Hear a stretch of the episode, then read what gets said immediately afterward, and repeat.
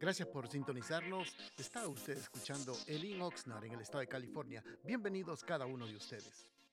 Bendiciones, amados hermanos, que tengan un precioso día saludándolos a cada uno de ustedes.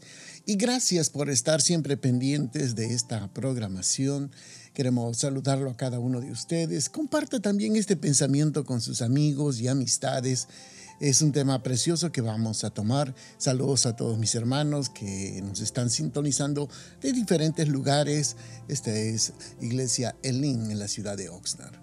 Vamos a abrir eh, la Biblia para tomar un pequeño pensamiento de la palabra en el libro de Primera de Samuel, capítulo número 13 y el versículo número 4 en adelante. Vamos a leer la palabra del Señor y vamos a meditar. Dice la palabra del Señor, cuando todo Israel supo que se decía, Saúl ha atacado a la guarnición de los filisteos, y también que Israel se había hecho odioso a los filisteos, se reunió el pueblo tras Saúl en Gilgal.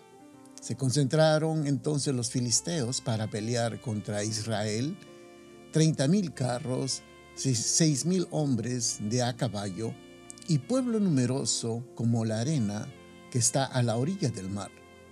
Luego subieron y acamparon en Micmas, al oriente de Bet Aben cuando los hombres de Israel vieron que estaban en peligro, porque el pueblo estaba en grave aprieto, se escondieron en cuevas, en fosos, en peñascos, en rocas y en cisternas.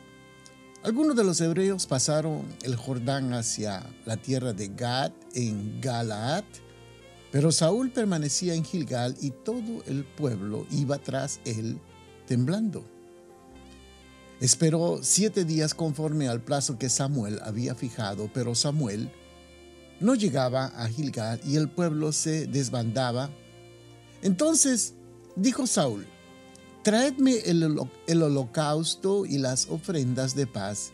Y ofreció holocausto cuando él acababa de ofrecer holocausto, vio a Samuel que venía y Saúl salió a su encuentro para saludarlo. Samuel dijo, ¿qué has hecho? Saúl respondió, porque vi que el pueblo se desbandaba y que tú no venías dentro del plazo señalado, mientras los filisteos estaban ya concentrados en Micmas, me dije, ahora descenderé, ahora descenderán los filisteos contra mí en Gilgal, y yo no he implorado el favor de Jehová. Así que me vi forzado a ofrecer el holocausto. Entonces Samuel dijo a Saúl, locamente has actuado. Si hubieras guardado el mandamiento de Jehová, tu Dios, te había ordenado Jehová, habría confirmado tu reino sobre Israel para siempre, pero ahora tu reino no será duradero. Jehová se ha buscado un hombre conforme a su corazón, el cual ha designado para que sea príncipe sobre su pueblo, por cuanto tú no has guardado lo que Jehová te mandó. hemos llamado, amados hermanos, eh, a este pequeño pensamiento el peligro de la desobediencia. Eh, todos nosotros podemos estar pensados, o sea, tentados a pensar que la desobediencia es quizás un asunto insignificante que no nos afectará demasiado y con seguridad Dios no le, mostrará, no le molestará algo tan pequeño, por decirlo así, especialmente si nosotros tenemos motivos que parecen buenos. Este es el caso de el rey Saúl que estaba enfrentando una pelea y una de las rituales que se tenía que hacer siempre era que el sacerdote era el único que tenía que entrar al templo y ofrecer holocausto. Debido a que el pueblo ya tenía días esperando y viendo que el ejército enemigo era gigante, era grande, entonces dice que los filisteos ya habían acampado y resulta que el pueblo también, pero los filisteos eran numerosos. Y el pueblo se vio, hermanos, como en, en temor. y empezaron unos que otros a desertar y eran muy pocos los que seguían al rey. Y aparte de que eran pocos los que seguían al rey, dice que iban temblando.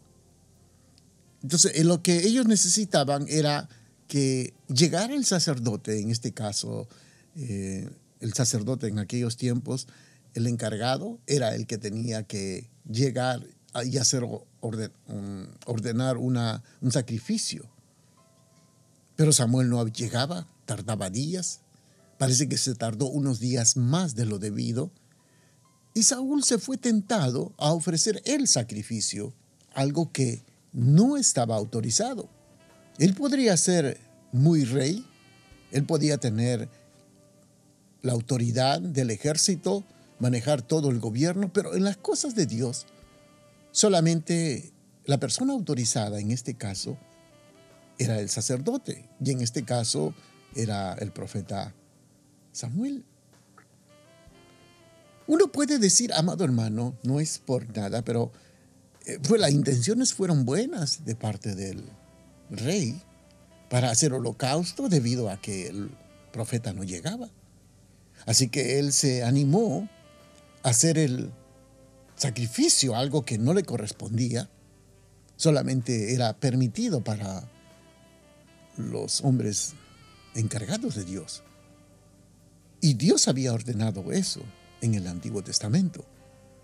Pero vemos la inoportuna acción del rey, que él pensó que, bueno, eh, los motivos son buenos, eh, algo que, total, estoy haciendo la obra de Dios, pero en una situación que no me corresponde voy a hacer, pero por causa de, por causa de Dios. Entonces él quizás intentó minimizar lo que realmente él estaba queriendo hacer, algo que no le correspondía a él hacer. Eso únicamente le estaba autorizado para el profeta Samuel. Recuerde, según las, lecturas, es que el rey Saúl no quiso entrar en combate hasta que Samuel estuviera allí para ofrecer sacrificio o holocausto. Pero el profeta no llegó a tiempo. Y en ese tiempo que no llegaba, el ejército empezó a desertar, se impacientaron tanto Saúl, así que él mismo se encargó del sacrificio, tratando de obtener la bendición de Dios, usurpando el desacato del papel del sacerdote. Y luego cuando fue encontrado o confrontado por Samuel, el rey trató de justificar sus acciones. Lo que Saúl vio es que una pequeña, innecesaria desobediencia Dios lo vio como un acto de rebelión. Amados hermanos, pensemos por un instante. ¿Cuántas cosas nosotros hacemos que parecen pequeñas? ¿Cuántas actitudes, acciones que nosotros creemos que, bueno, es algo tan pequeño, no creo que el Señor le vaya a afectar, que yo no vaya a orar, que no me congregue, que deje de diezmar, que deje de ayunar, que deje de congregarme. Yo creo que a Dios no le vaya a molestar. Eso es lo que nosotros, eh, la gran mayoría, pensamos. Pero Dios lo ve de otra forma. Dios ve como una rebelión, como una rebeldía cada acción que nosotros hacemos que no vamos conforme a lo que Dios ha establecido. Para Dios el acto del rey Saúl prácticamente fue una rebeldía, algo que él no debería de hacer. Y con ese acto lo que hizo fue terminar prácticamente el reinado del rey Saúl. Lo que hizo prácticamente, hermanos, ahí cortó el Señor, porque le dice el profeta que Dios había buscado ya otra persona y que su corazón era conforme a la voluntad de Dios. Mi pregunta para usted, amado hermano, hermana, con todo respeto, y para usted, hermano que nos oye, con todo respeto, ¿hay alguna cosa pequeña en desobediencia en su vida? Deberíamos de examinar cada uno de nosotros si es que realmente hay algo que para nosotros, quizás nosotros digamos, es una cosa eh, pequeña, tan insignificante. Yo no creo que a Dios le moleste Y es más, muchas veces hasta tratamos de justificar. Tratamos de justificar nuestra desobediencia. Puede ser que haya algo que usted haya hecho o quizás se haya negado a hacer. Yo creo que ahí nos encontramos todos en una posición donde el Señor nos confronta en nuestras acciones, nuestras actitudes, nuestra conducta. Muchas veces nosotros lo que hacemos es tratar de justificar. Y decimos, no creo que al Señor le moleste, no creo que al Señor le afecte. ¿Se ha examinado usted alguna vez, hermano, cómo está su relación con el Señor y ve las consecuencias en su propio hogar, en su familia, en su economía, en su salud? ¿Cómo está? Todo eso nosotros le llamamos consecuencias de la desobediencia. La única solución para cualquier acto de desobediencia, amado hermano, es confesarlo y arrepentirse. Yo creo que todos nosotros, hermano, no es que uno quiera confrontarlo contra la pared, pero estamos confrontados ante la palabra y que realmente nos hace pensar cómo está nuestra actitud. Todos tenemos, hermano, oiga, disculpas para, para cualquier acción. Todos tenemos justificación para cualquier acción. De verdad, todos. He oído en estos años cantidad de justificaciones, que es muy tarde, muy temprano, muy caliente, muy frío, que no me gusta esto, que no me gusta aquello, que no me gusta lo otro, que me piden mucho, que me exigen mucho, que yo no quiero cuidar esto, no quiero en este privilegio, yo quiero en aquel privilegio, que no me gusta, yo quiero hacer las cosas a mi manera, como yo quiero. Prácticamente todos tenemos justificaciones. Pero le hago yo una pregunta. ¿Cree usted que ese es un acto de desobediencia? ¿Que Dios está equivocado? ¿Los hermanos están equivocados? ¿O somos nosotros los que no queremos sujetarnos? Amados hermanos, que esto sirva de meditación para poder meditar en lo que Dios está queriendo hacer en la vida de cada uno de nosotros. Bendiciones, amados hermanos, que tengan un precioso día y sigan siempre en sintonía.